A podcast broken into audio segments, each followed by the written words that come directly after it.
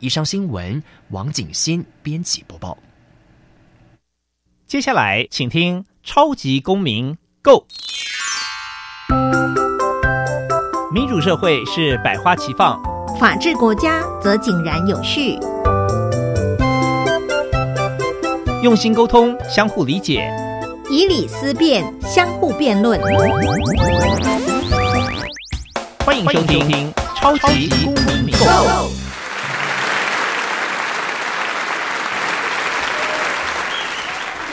欢迎收听《超级公民购》本节目由教育部委托，由国立教育广播电台与财团法人民间公民法治基金会联合直播。我是节目主持人夏立明，大家好。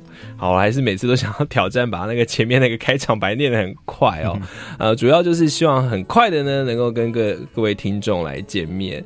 那今天我们要谈什么样的议题呢？就是我们上次上一集大家还记得吗？我们请了长安国小的陈义婷老师来现场谈公民教育，谈要怎么样教学生责任。结果反应非常的热烈，大家都说一定要再听陈老师来谈相关的议题哦。所以今天马上我们就来欢迎来宾长安国小陈义婷老师。嗨，黎明好，大家好，老师你好。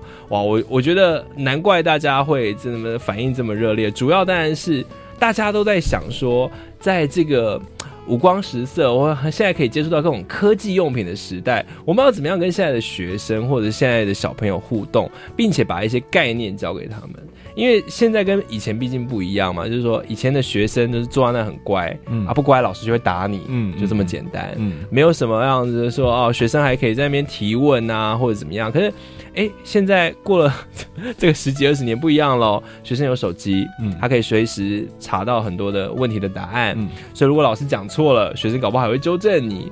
那呃现在呢也有学生也获得更多的一种呃要怎么说呢自由。那很多的家长也会也会感觉说啊，好像现在的学生你得要跟他讲道理，现在孩子你得要跟他讲很多道理，可是他也不一定会听。嗯，所以你的出现都成为了大家的救星哦。现场能够跟小朋友互动很好的国小老师是怎么样来谈这些很重要的概念哦？所以老师，嗯，请先告诉我们要怎么样跟现在的小朋友互动。嗯，跟现在小朋友互动，其实不要拿那么多的教师权威出来。那因为我觉得现在的以，比方说哈，现在的班级跟以前的班级不同的是，以前的班级人数很多，那老师为了方便管理，他一定要。权威感拉很强，然后出来这样子，孩子们才会比较有办法遵守团体规范。可是现在的班级的人数已经没有那么多的情况下，加上现在的整个社会风气，会让很多的孩子们，他们其实家每个家庭会告诉他会有自己一套价值观。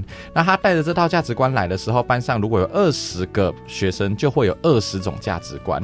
如果你再用以前的那种我权威拉很高来讲的话，那些孩子们不但也有可能表面会听服了，那他其实心里面是不服气的情况下，就会常常会有很多你无法预料的情况产生。所以，如果老师可以跟孩子讲道理，或者是我尊重你的意见，但是你的意见也只是说明了你的价值观或你的选择判断。那我也有我的价值观或我的选择判断呐，你也可以听听看。就是我站在跟他比较平等的基础。呃，基准点来讲这些事情的时候，我觉得孩子会比较觉得我受到尊重，我的意见有被听到，以及他比较有办法说服自己，哎，这些事情我确实是没有想到的。嗯，所以在心态还有在教法上面，可能就会跟以前不太一样，要做一些改变。因为毕竟像我们以前一个班级可能有五十几个人，对，大家还记得吗？有同学就是最衰的同学，就会坐到离垃圾桶很近，真的是我手往后面一摸就是垃圾桶那种距离哦。是，那现在班级一般，老师你的班上有多少？学生二十位哦，二十位，你看少了一半以上哦。对，没错哦，所以那个班级的经营整个方式是很不一样的。嗯，那所以也也再次跟大家提醒说，其实跟现在的学生还有跟现在的孩子沟通，其实要用不一样的方式。那我们在上一集呢，请陈怡婷老师来分享要怎么样跟学生谈责任这个概念之后呢，这一集我们要跟学生分享的讲的是哪一个概念？我们今天要谈的是正义。得了了了，正义嗯，最近好像蛮敏感的。是什么？可以吃吗？哎、这个问题好难哦，因为我们上一集谈的是责任嘛，是，那要叫一个学生或者叫一个孩子负责，或一个人负责，好像是一种好蛮天经地义的事情哦，大家也都会觉得很重要。可是为什么要？首先，我想问，为什么要谈正义呢？其实这几年我发现台湾社会还蛮重视正义这件事情的。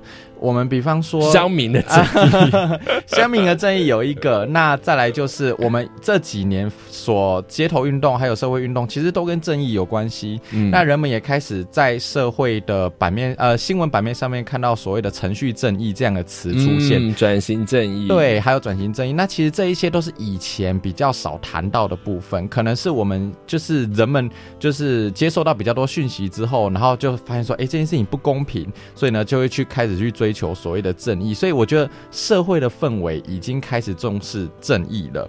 那刚好这一套教材所提的正义呢，正好是民主社会的核心价值观里面相当重要的一个部分。嗯哼，那那我们讲到说什么是正义呢？我就问问看立明，你觉得什么是正义？我觉得应该就是公平不公平吧，就是这是很一个很直观的概念，就是说，如果比如说我分到的东西跟别人不一样，嗯，我就觉得不公平，是我就觉得这是应该可能一个正义的讨论的开始。对。其实正义它看看似是一个很模糊的概念，我们常常讲的就是公平，其实公平就是正义。嗯哼那到底怎么样才公平？谁来定义这个公平？还有怎么做才会公平？这就是我们在正义这一堂课里面所要讲的。哼，好，而且公平有很多种嘛，现在大家也会讨论说，那你是应该是什么齐头式的平等，是还是应该要按照什么什么一大堆哦？这个讨论很多哎、对但这个概念也很复杂。所以他这套教材，他就把正义分为三个概念哈，他就分为是，哎、我先，嗯，就是分配正义、匡正正义跟程序正义。哦，我以为你说你要先考我一下，我这个我就被考倒了。所以，我们正义在老师用的教材里面分成三个概念，是啊、分配正义、对匡正正义跟最后一个程序正义，程序。好，我我觉得大家应该比较概概念的是分配正义，分配正义就是分的多少，就像我刚才讲的嘛。嗯然后程序正义，我觉得这几年台湾社会讨论很多，就是对说，呃，一个法律或者是一个案件上面，它有没有按照它应有的程序？嗯，匡正正义，我有在 啊，因为光匡正这两个字，是不是我们就会有一点搞不清楚他到底在做什么？对，所以这个也是可能老师可以帮我们介绍一下。好，其实匡正正义指的是我们如何公平合理的回应一个错误或伤害。公平合理，所以这个伤害已经造成已经造成了，那我要怎么回应他才会公平合理？哦，那就是像就是我们看到的那个刑事案件嘛，有人他比如说犯罪了，对那我们要怎么样对待他对才合理？这样子这个就是匡正正义在谈。啊，就是把他杀了，乡民的正义就来了。是是是，好，那所以呃，分成这三类，他那同学是要循序渐进的去了解这个概念吗？基本上我在做，因为这三套这三个概念没有前后顺序的问题，他们嗯就是三个概念，可是他们都是符呃都是在公平不公平这样子的框架上面所产生的，所以呢，我还是照着这一套教材上面的顺序走，就是我先谈分配，再谈匡正，然后最后再来谈程序正义。哦，那我要先问老师喽，这个感觉。父母会觉得啊，或者是不要讲父母了，我自己可能也这样觉得，不要 一直套用父母，就是说教学生责任好像有好处，是你好像可以让学生，我讲直白一点，就比较听话、嗯哦。然后你可以跟他讲什么正，哎、可是教正义公平这个好像会让学生变得，哦，其实呢，就是呃，就应该说他对于一个学生的思辨有什么好处？在十一二岁的青少年哦，他们其实是一个正义感最强烈的一段期间。嗯但是呢，我们大人常常只看到他的生理发展，却忽略了他的心理发展。嗯所以，我们可能会在社会事件当中常常看到什么替朋友出气，然后就去打那个。哦其实他是有正义感的，他觉得不公平啊，但是他却用这样子的方式去回应这样子的一个情境。所以，其实呢，学正义，我觉得刚好可以在青少年这段时间谈，因为他们相当的有正义感，可是他们却没有人去引导他说什么是正义，那你应该要怎么想，怎么选择。才会比较好。心中有一股怒火，不知道往哪里发泄的一个年纪。是，哎、真的，哎、这样说就蛮有道理的。就是说，如何导引，就是说，大家都觉得我要我有一个正义感，对我想要做出正义的事情，可是你的方向到底是不是正确？是没错。哦，原来如此。那好，那我们刚才讲了三个正义的概念对嘛，那我们是要怎么样用举例的方式吗？还是要怎么样进行比较好呢？呃，因为我觉得在这正义跟责任相较之下，正义对于孩子而言是一个比较模糊的概念。所以呢，我在呃第一学期的时候，我会先上责任。那因为一一来是孩子对于责任要要做什么会比较清楚了解，嗯那他在整个接受上学期的整个。一一呃半年的那个课程的训练下来之后，他就会知道说，哦，这我在上这套教材的时候，整个课程的流程是什么。嗯，所以他到了下学期要上正义的时候，在流程这方面的担心，他就会少很多。对，那他就可以专心的去学说正义的核心概念，以及我这一堂课所要教你的东西是什么。嗯哼，对，那呃，在谈正义的时候，除了刚才那个立明所讲的公平不公平之外，因为公平不公平，我们还有分很多种嘛。那第一个 分配正义，其实就是跟我们上一回所讲到的那个有人霸占电视不放，这个就跟分配正义有关系。好，霸占电视不放出现了哈，就是说一个家庭里面大家可以观看电视的时间，对，但是这样很难呢、因为有时候。好，讲到分配正义，当然最好是能够平均分配。可是有时候我们就觉得啊，那爷爷奶奶那么老，嗯那他就想要看民视啊，我们也没办法，不想跟他抢啊，是对不对？他抢了之后，老人家也没什么其他的娱乐，嗯嗯，所以是他就是谈这个正义的时候，他是不是还有很多社会的因素要加进去啊？呃，社会的因素，因为这一套教材我，它其实很贴近我们日常生活中常常处理的一些纷争啊，或是一些议题，所以当然会跟社会因素有包含在内。可是我一开始没有这么急着把社会上的事件拿进来谈。哦我比较主要是聚焦在课本上面的故事，因为课本上面的故事它比较有先安排好的，那我才有办法检核说学生到底懂不懂这一个核心概念在讲什么。那等我确认了之后，我才会让他们去讨论社会事件。哦，嗯。那我很好奇，因为其实我们在上次有介绍过，这套教材其实是来自于美国，是，美国人的正义 跟台湾人的正义，嗯，干洗港快，呃，因为它它会有文化差异吗？文化差异主要表现在这一套教材的故事上面。啊比方说，像责任责任的时候，他所讲的一个故事叫做呃阿香与什么十六街俱乐部。你看，光这个名词我们就觉得很模糊。他主要在讲说，那个有有一群小朋友 A 的故事，也不是，就是他说有一群小朋友想要在那个一个邻居的家里面的庭院建造一个小木屋。嗯你看，这个就是文化差异啊。那因为台湾的人不会去某人的庭院建造小木屋，尤其在台北更不可能。嗯对，那在正义的这一套教材，他所讲的也会有一点点文化差异，但是我觉得老师可以稍微转换一下名词就好。比方说这一套教材，它讲的是美国西部有一套有一个小镇哦，那小柯是镇上的警长。你看，光这个是不是就跟台湾不太一样？对那我就把它改为什么呢？我就说那个台北市某某区，然后呢，小柯担任那一个区的什么警察局长，嗯像这样子，就比较他们耳熟能详的名词，然后再套用他故事的脉络去发展，嗯这样子其实我就觉得比较没有那种文化隔阂的问题。OK，那所以其实透过这个故事，学生是可以来了解分配正义的概念？哦、o k 现在要谈分配正义，好，就是其实分配正义，我们就常常会想说，我到底哎，分配的不是只有利益哦，有的时候负担也要分配。负担也要分配，那当然不要啊。那这个时候就要说服对方啊，为什么我被分配到这个负担？为什么你分配到这样子的好处？这个就是需要去讨论以及去说服自己跟他人的。嗯那它里面所讲到的三个，呃，最主要可以去检核的那个部分，就是需求、还有能力以及应得与否。哦，从你的需求、能力还应得与应得与否。去看你是不是有这个分配的条件。比方说刚才所讲到了，家里面都是长辈在看电视，那我们从需求、能力、应得与否去看这件事情的时候，我就要先问啊，请问他有没有看电视的需求？有有，我也有看电视的需求。OK，好，这件事情打平。那在能力，看电视的能力看电视的能力，是不是觉得有点奇怪？对不对？好，那就那真的我们都有看电视的能力啊。好，这样就不算。所以其实看电视最主要要分配什么？应得与否。嗯我应不应该在这个时间点得到我在看电视的权利？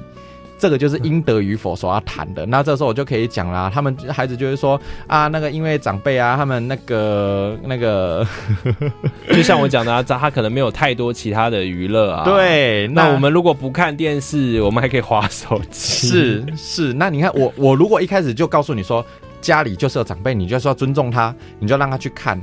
这样子的这样的说法跟哎那个应得与否，因为那个他们应该要得到这个这个看电视的权利啊，因为他们也没有其他休闲活动啊。你想想他们整天在家啊，就只能看电视啊，这样子好像 不好意思，污名化各位长辈老人各各位各位长辈不好意思啊，就是如果如果家中有这样的长辈啊，你看他就是在家看电视啊，那你哎、你有能力可以做别的事情哦，嗯那是不是你就你相较之下，你是不是也可以去做别的事情来填补这段时间？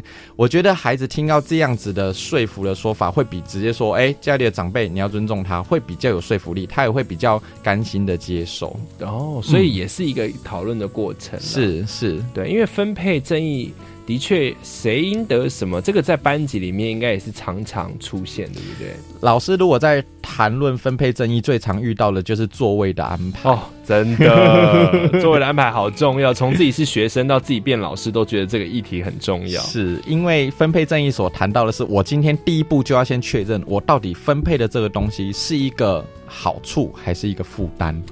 座位的话，可以是好处，也可以是负担，因为可以跟喜欢的人坐在一起就是好处，但如果要坐到离老师很近，就是一个负担。OK，但是丽敏，我跟你说，比方说教室的最前排这个这一个地方，哔哔哔，有一些孩子会觉得是好处，哎、哦，认真上学的孩子，对，或者他觉得第一排老师反而没看到他，啊，因为老师的目光可能会在二三排后嘛。哎、也有道理耶，是不是？他就觉得第一排对我有点是好处，我要去抢第一排。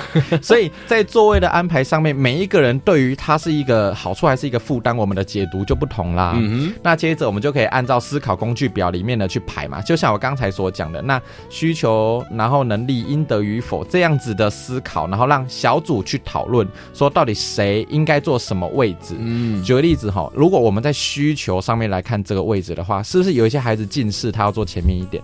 对，或者是他视力比较不 OK，对，那这个时候我就我我把谁排在前面，我是不是就已经可以先想好了？对，好，再来能力的部分，因为有一些孩子他可能就是即使坐在后面，他也不会分心呐、嗯，那有一些孩子是。他我必须要坐在前面，当然这也跟需求很像，对不对？这也跟能力有有有相关哈。那我坐在我我必须要坐在前面，那这样子我们是也在能力这一边，我们也会可以进行讨论，到底谁该坐前，谁该坐后，还有应得与否。比方说，有些孩子他常常就是迟到啊，那他应该要坐哪里呢？老师前面，这样我我到学校之后，我就可以立刻知道说谁没有来，嗯这就是应，得与否。嗯，那我在安排座位的时候，这三个要素进进去讨论的时候，孩子就会有迹可循。哦，我应该摆谁排前面，摆谁排中间，摆谁排离老师近一点，然后摆谁排离厕所近一点。有些人上课可能常常需要上厕所，嗯，那这就是他的需求。那我应该把它排在哪里？对这样讨论下来，孩子才会比较有办法说服自己，以及说服大家说我们座位是这样安排的。哎、所以也许这样才是真正的公平，因为以前有一种老师的公平说法是，我们都用抽的，用抽的最公平，就反而那个近视的人坐到最后面，然后怎样，然后老师又说不行，那那个谁跟谁你还是要换，他说都说用抽了又要换，对你知道学生就是很在意这种小细节，没错，呃，我之前看过一个报道哦，他我忘记在哪看到，可是他说他们去访问了小学生，他们最重视老师的人格特质。我跟你说，幽默有趣哦，不在第一名，第一名是老师公不公平。哇，这个好好大的责任哦，对他们就觉得老师要处理事情公平，对他们而言是相对重要的事情。对耶，因为自己在学生时期的时候也会很在乎，觉得如果老师大小眼或特别疼爱某个学生或处理事情不公平，就会非常的对，学生就会，因为毕竟学生的世界就是在教室跟学校里是居多嘛。嗯，那如果老师不公平的话，这个世界就瓦解了。我回应你刚才所讲的话，老师为什么会特别关爱一些学生，跟分配正义有关系啊？我为什么把注意力比较多放在他，我就可以说，因为他有这个需求。没有，我是说好学生那种、OK，那这个 好学生的话，我也可以说他应得啊，因为他表现好啊。那我我就可以，我就可以，比方说他有什么样好的表现，我就可以立刻跟全班同学说他做哪些事情是不错的，那大家可以就是学习。阿姆罗利 they go，老师怎么样都可以拿来解释。当然，那如果学生讲的是合理的，我也可以接受。因为，比方说，如果你今天是我学生，你就说啊，long day go，我就说好，那你讲讲看。哦，对。所以我的，所以你认知的分配正义可能跟我认知的不一样，那我们就是要做出一个协调嘛。是。我可能可以表达说，老师，我觉得你只关注功课好的同学、嗯。不公平，嗯。然后你可能就会讲说你的理由是什么，然后我就说，可是我觉得我我也需要被老师关心，因为我学习进度落后什么之类的。嗯、那我我是很讲的很好啊，对啊，我接受你的答案，我讲的很好，那我之后会调整。嗯，哦，这哦这句话很不容易耶 哈、所以当然现在的老师跟家长刚才讲的这句话，可以算是我们这一段的一个小结了哈。很多时候我们跟学生沟沟通的时候，老师跟家长也要去调整。嗯嗯嗯嗯，尤其在像老师刚才讲的，二十个学生有二十个不同的个性，包括老师加进去又多了一种不一样嘛，所以这是一件非常有趣的事情。所以这一段呢，啊，我们的陈老师跟我们谈了一下，怎么样跟学生谈分别正义。那另外两个匡正正义还有程序正义呢，我们下一段马上回来。头上有一朵乌云，走到哪就跟到哪，我提不起劲，用力挤出了笑容，勉强应付这世界，但骗不了自己，忘了什么时候开始，心就像那载满了石头的船，似乎就快浮恨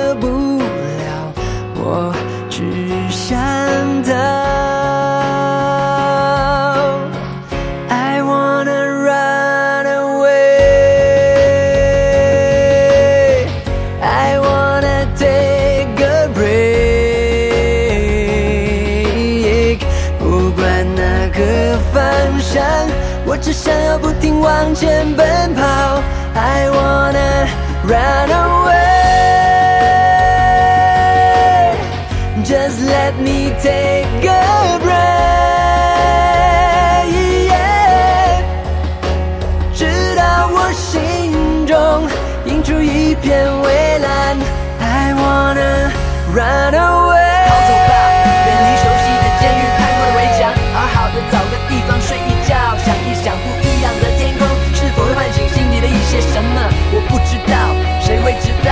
初衷也好，感动也好，未知的也好，这不重要，常会让你感觉美好，让你的心没有白跳的诀窍。用力挤出了笑容，想应付这世界，但骗不了自己，忘了什么时候开始，心就像那载满了石头的船。我知道快负荷不了，就让我逃。I wanna run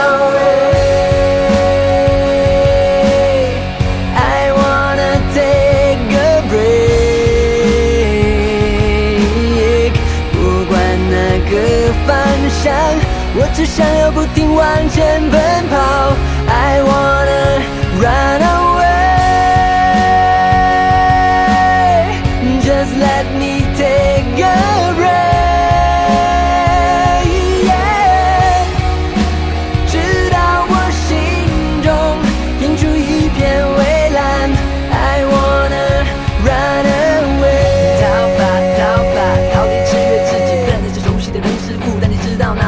它不在远方，它就在心里的某个地方。你为何找不到？为何想不到？为何忘了心里的感受？不用心感受，怎么感受得到？初衷也好，感动也好，未知的也好，这不重要，它会让你感觉美好，美好。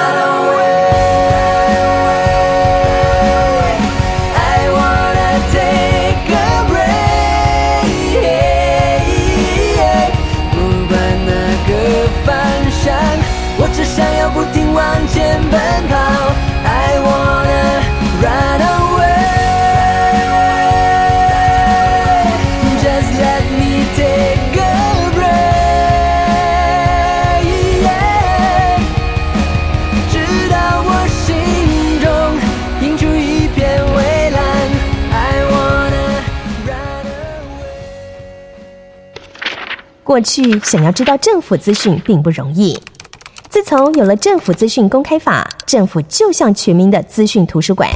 任何依法应主动公开的资讯，像法规命令、施政计划、业务统计等，上政府机关网站即可轻松查询。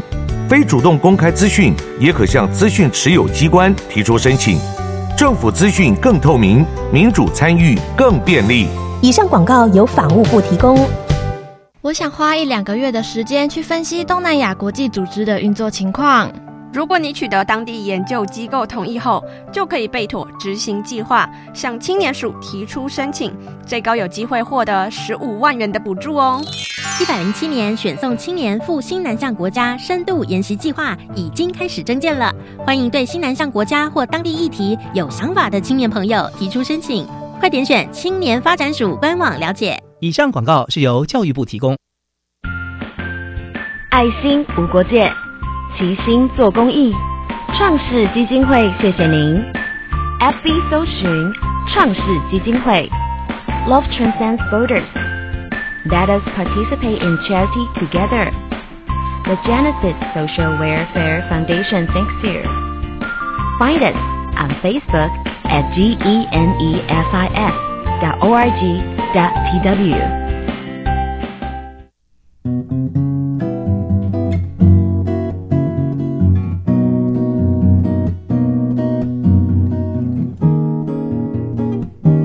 我是苏命苏米恩，你现在收听的是教育电台。Open your mind，就爱教育电台。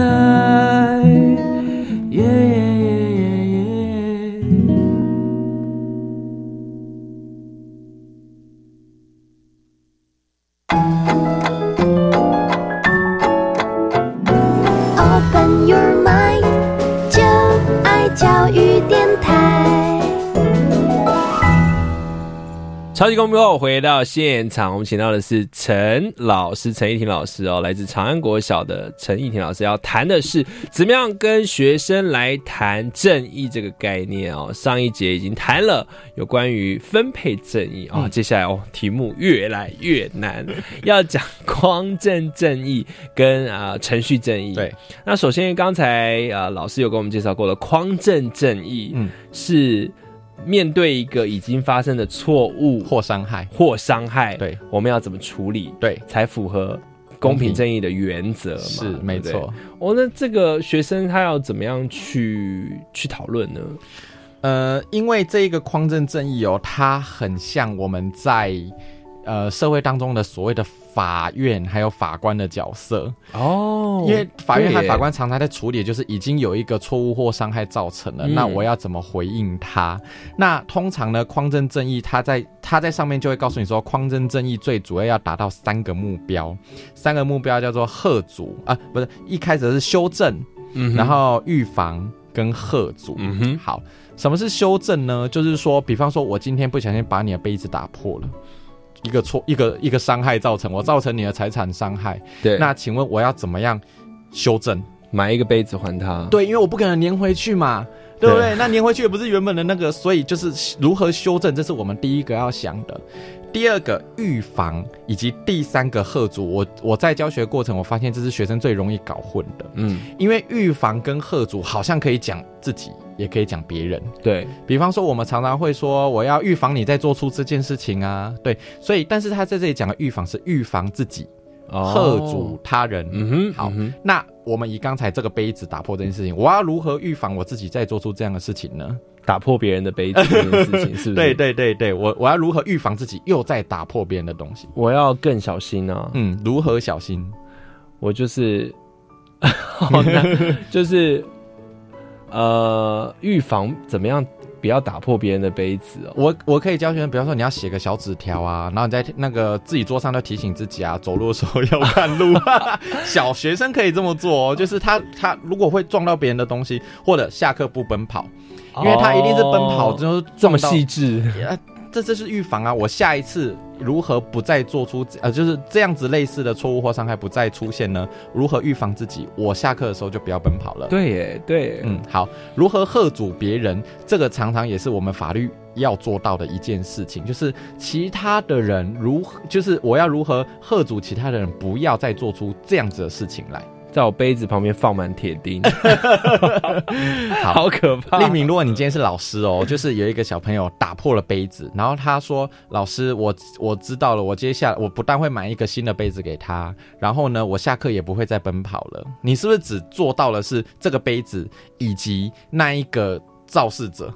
那其他的在旁边看到的人，你要如何预防班上其他同学也不要做这件事情啊？我知道了，在班上，比如说贴一个牌子，写呃下课期间请勿奔跑。对，这就是贺主啊。哦，你就达到贺主的效果，这就是匡正正义要谈的。匡正正义就在讲的是我们如何达到这三个目标。嗯，那如何达到这三个目标也。也不是我们直觉的想到，所以它上面会有很多思考工具表。那我刚才说很多，就是因为这个匡正正义的思考工具表的项目，大概是所有这四个概念，就是责任、正义、隐私跟权威这四个概念里面最多的。哇，它的主题呃，就是大标题有七个标题哦，然后七个标题下面大概就还有。呃，三到八个不同不等的小标题，不等的思考步骤要让你想哦，因为不容易。因为你看，比如说随便大家很爱提的一个东西叫比例原则嘛，是。比如说哈，你在讲刚才的那个里面，比如说他打破了杯子，嗯，那如何修复？有些人会觉得说，哦，赔一个杯子嘛，这很简单。那也有人会说，哦，叫他赔一千块，可是那杯子可能根本不不是不不到，可能只有几百块而已，所以他可能超过那个比例原则。贺主的比例原则也是一样，是，所以他其实有很多细节的东西要谈啊。对，那他就。因为他他，我觉得作者也知道，说我如果一次丢给你七个大标题，你一定会吃不消。对，所以他先分上下部分，上部分就分为四个步骤。第一个要先确认有哪些错误与伤害，比方说你刚才所讲到的杯子，我要先确认嘛，有什么错误与伤害呢？这个杯子掉了，它是一个事实，事实有没有伤到别人？有没有伤到别人？对，那有哪有什么错误呢？刚才这个小朋友奔跑了。对，他这是一个错误。好，第二个，我要决定错误与伤害的严重程度。嗯，这就是回到你刚才所讲的比例原则，就会出现在这里啊。我要先确认它的严重程度有多少，我才会知道怎么回应他。嗯哼。那第三个就是检视造成错误与伤害的人，看看这个人，比方说是呃有心的呢，还是无心无心的呢？还是说他有没有能力处理这件事情？比方说今天如果有一个大概三岁的小朋友。然后跑过去，然后踩到你的脚趾，那你当然不会怎样，因为你就知道说，哦，他可能还没有办法控制自己，就是跑步的方向啊，等等那种能力，对。你就会这样，这里面会有思考步骤让你想嘛。那第四个就是检视遭受错误与伤害、受到这个影响的人，这一位杯子掉掉在地上的这个同学。你有没有怎么样？嗯哼，你你脚有没有受伤啊？然后就是啊，我如果他说我完了，这个杯子是就是我心爱的什么那个家人送给我，只有一个，完蛋了，就被事件严重程度 就加剧加深。对，那他前面四个就是先教你想这四个大标题，然后后面呢再告诉你说有什么其他可以注意，但是你却没有注意到的事情。比方说，你要不要原谅他？有的时候是好朋友。嗯，那虽然说他真的在跑啊，可是啊，算了啦，就是基于友谊的立场，那我就算，你要不要原谅他？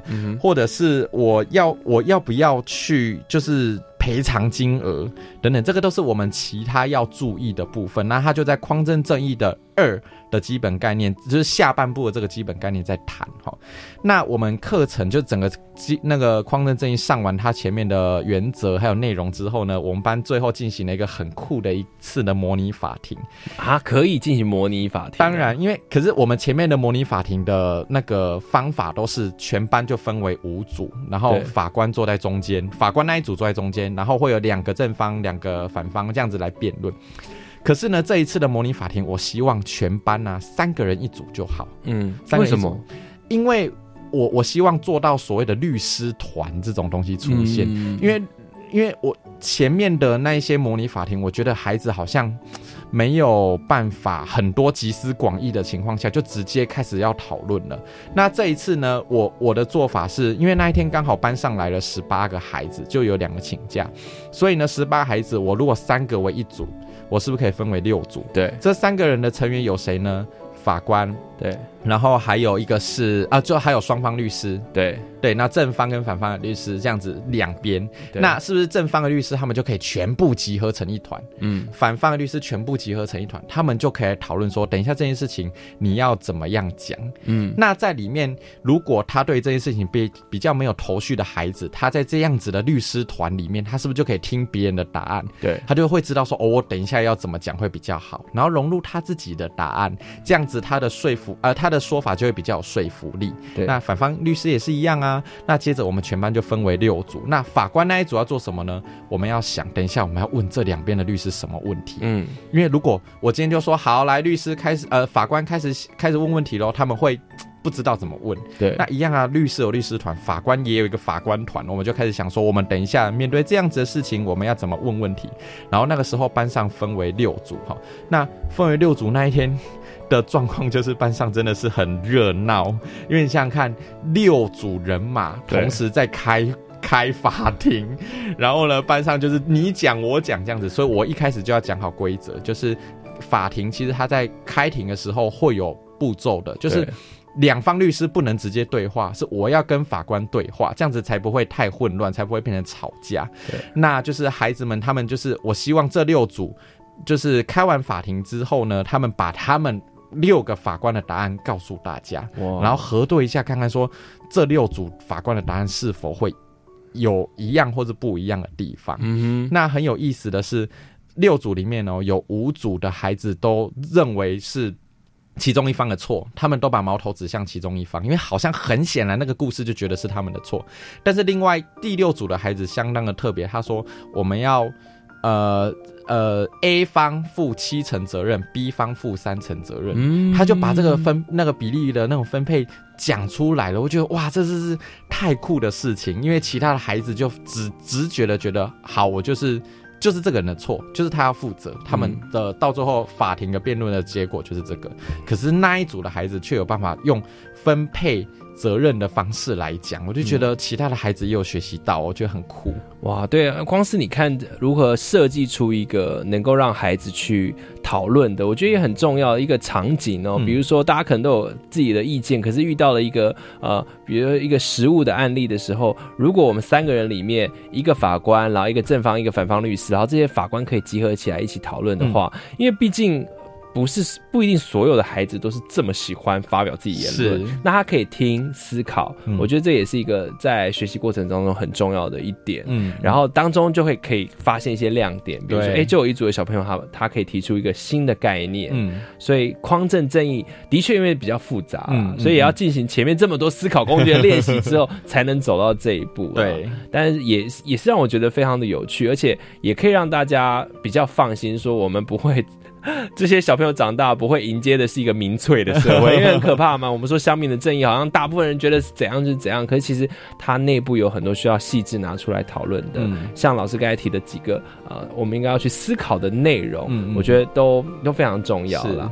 那那当然，因为节目的时间关系哦，我们没有太多的细节啊，我们可以那个跟陈怡婷老师联络一下，好不好？长安国小应该可以 Google 得到你的资料，就被肉搜出来这样。因为我们呃还有一个非常重要的主题也要，下一节回来要请我们的唱来谈一谈，也就是程序的正义。休息一下，马上回来。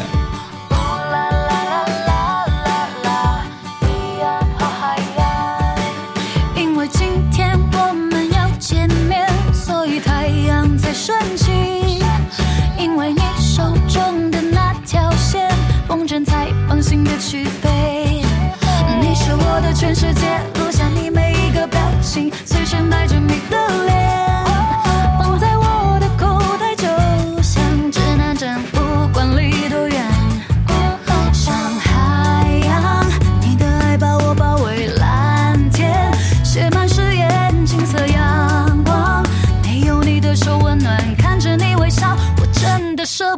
不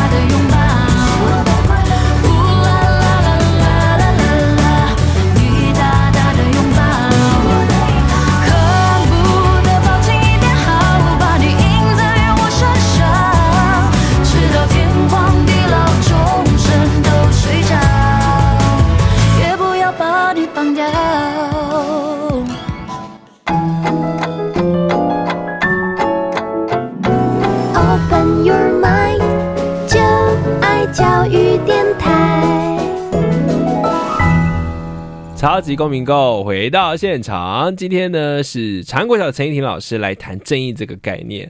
哇，前两段哇，真的是正义这个概念，其实要谈起来说是复杂，可是我还是觉得陈老师讲的很有趣哦。就想象我自己在这个课堂里面，我会觉得说，哇，会有一种。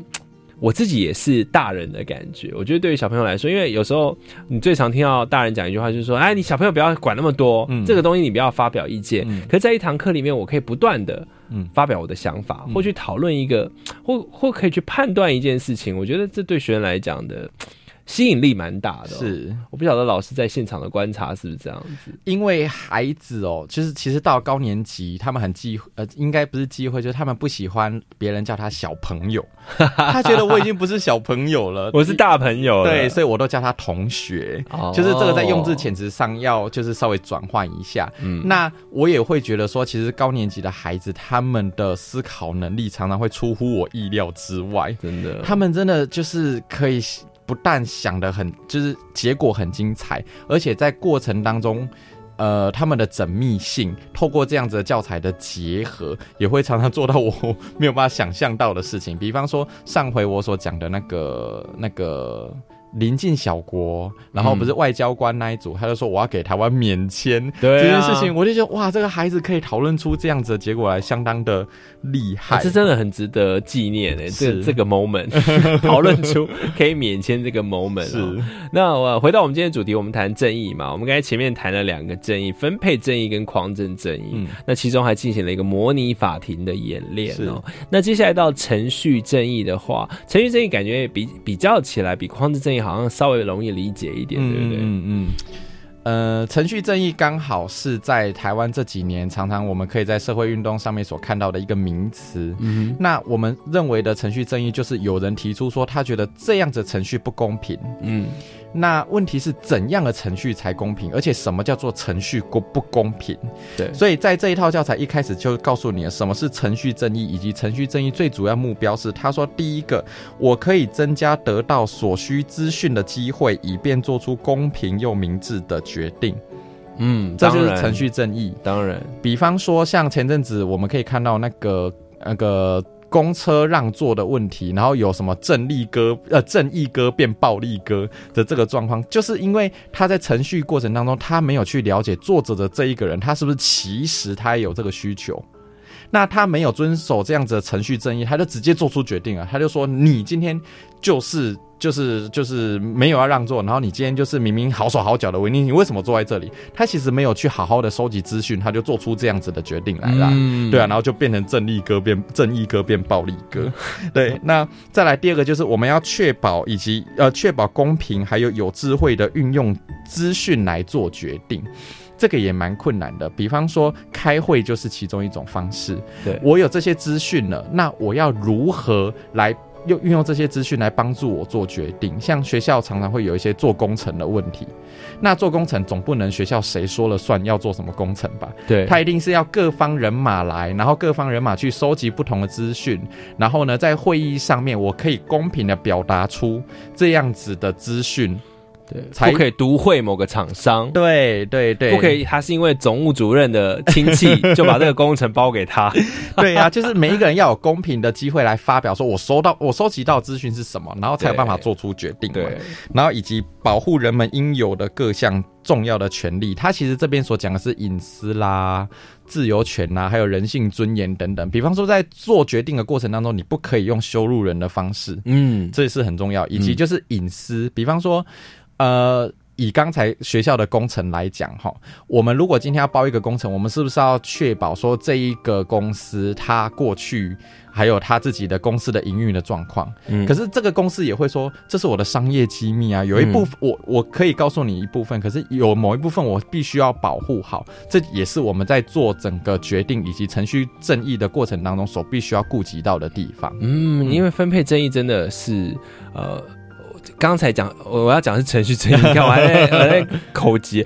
我们程序正义呢，其实是一个很重要。我们常常在社会新闻里面看到，比如说就有人会抱怨说，明明就有一个公听会，可大家都不知道就开完了，是好一个法案就已经做成了，可他明明要广广收集大家的意见嘛，对对不对？那或者是有时候呃，我们会看到有一种新闻标题是说，哎，立法委员什么三十秒通过提案，是对不对不让大家发表意见，嗯这其实都是我们当中生活中看到程序正义被违反的状况。是，所以在学生的时期，如果就能够好好的去了解在讲什么东西的话，不管这些学生以后他是。在各行各业，嗯好，或者是我们很重要的立法者，嗯或者政策执行者，嗯他都可以。我觉得更了解这个概念之外呢，它真的是可以帮助我们 变成一个更良好的国家。我真的觉得这些课程都好重要、哦。是，然后所以我也想问老师，就是说在上完正义的时候，你有没有得到一些什么学生的回馈或家长的回馈？会不会他们觉得说，啊，这个东西还是太难，或者是说跟他们生活距离会不会太远？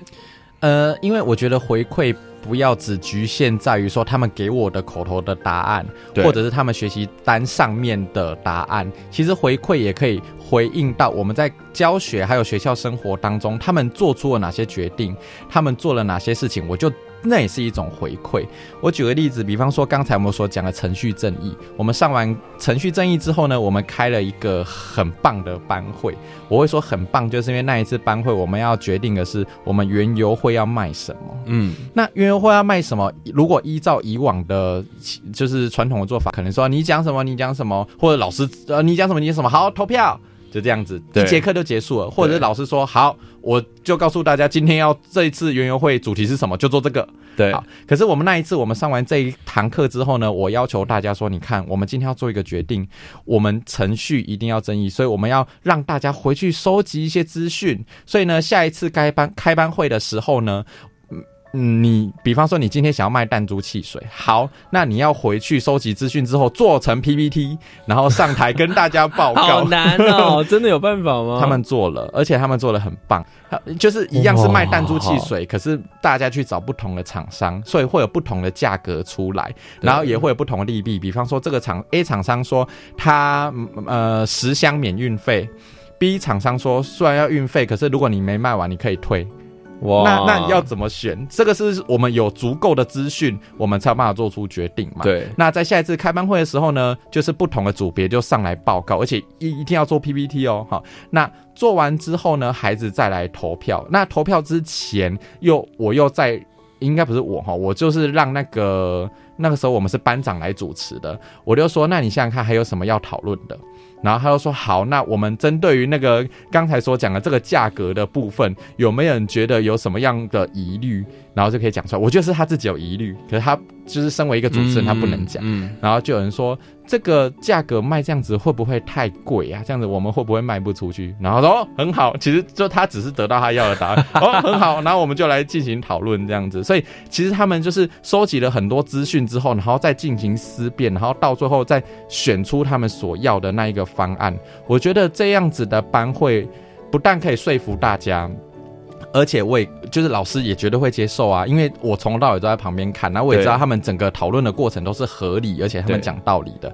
那到最后，孩子们在那个园游会那一天的时候呢，他们因为这是他们自己做出来的决定，所以那一天我要求就是每一个人要做什么事情，责任分工的时候，我觉得他们比较甘愿一点，因为他们比方说，好，今天这一呃报告的这一组，你们选的这家厂商，那我们到最后决定就是由这家厂商提供给我们要卖弹珠汽水，那是不是要由你们去跟他接洽？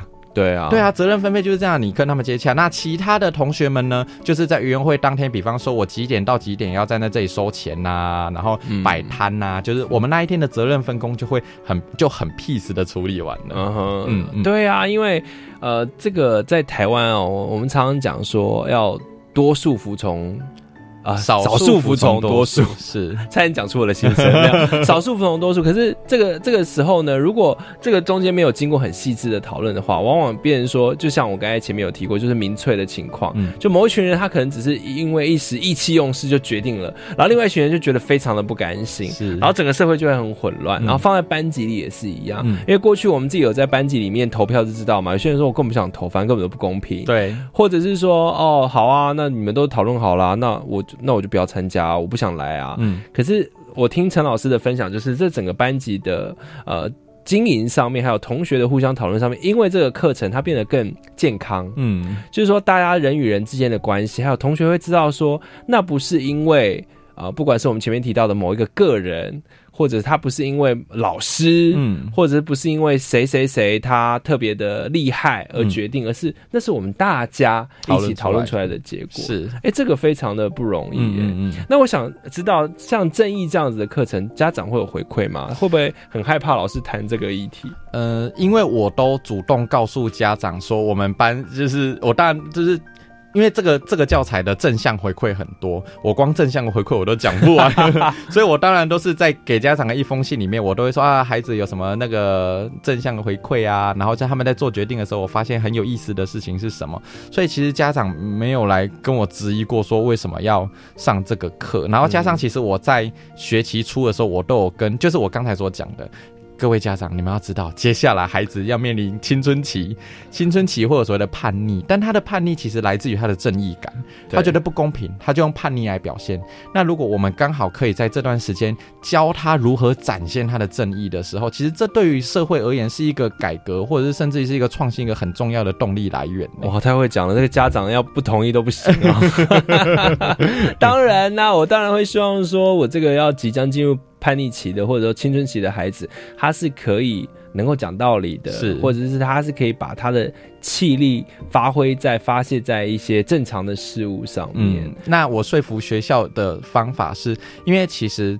呃，学就是我们在班上有所谓的思考工具表。那如果学校也拥有这一套思考工具表的时候，孩子就会发现导师跟学校的说法口径一致。嗯，当今天有什么样的状况产生的时候，他就不会特别只说哪个老师处理不公平，因为我们都用同一个思考工具表，让让你们自己去想一个一个步骤来想。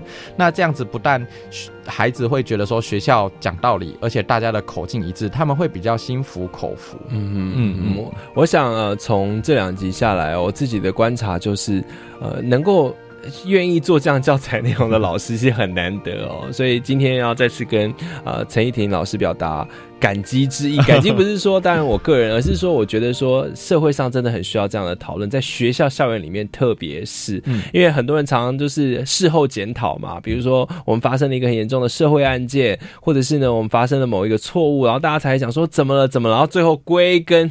就底都是在讲教育，说教育的问题，教育的问题。可是教育现场真的没有这么容易，嗯而不是一句说呃教育有问题就可以解决，而是需要很多老师他的生根。嗯那所以呢，我们请老陈老师谈了责任啊，又谈了正义哦对，但希望陈老师赶快使用 另外两个教材 OK 有更多的经验嗯可以来跟我们分享，好不好？嗯嗯，没问题。好，非常谢谢长安国小的陈怡婷老师。那也希望呢，不管是现场的老师或家长哦，如果你觉得你听了哎这个课程你觉得很有趣的话，其实也可以了解一下这样的教材或这些概念，然后看这些概念呢可以怎么样帮助你个人或者是你的孩子或你身边的人能，让大家成为更好的公民。嗯嗯嗯，非常感谢大家，也谢谢大家的收听，我们超级公民购下次见喽，大家拜拜学习思辨的智慧，散播正义的种子。超级公民购是由教育部学生事务及特殊教育司委托国立教育广播电台与财团法人民间公民与法治教育基金会共同制作。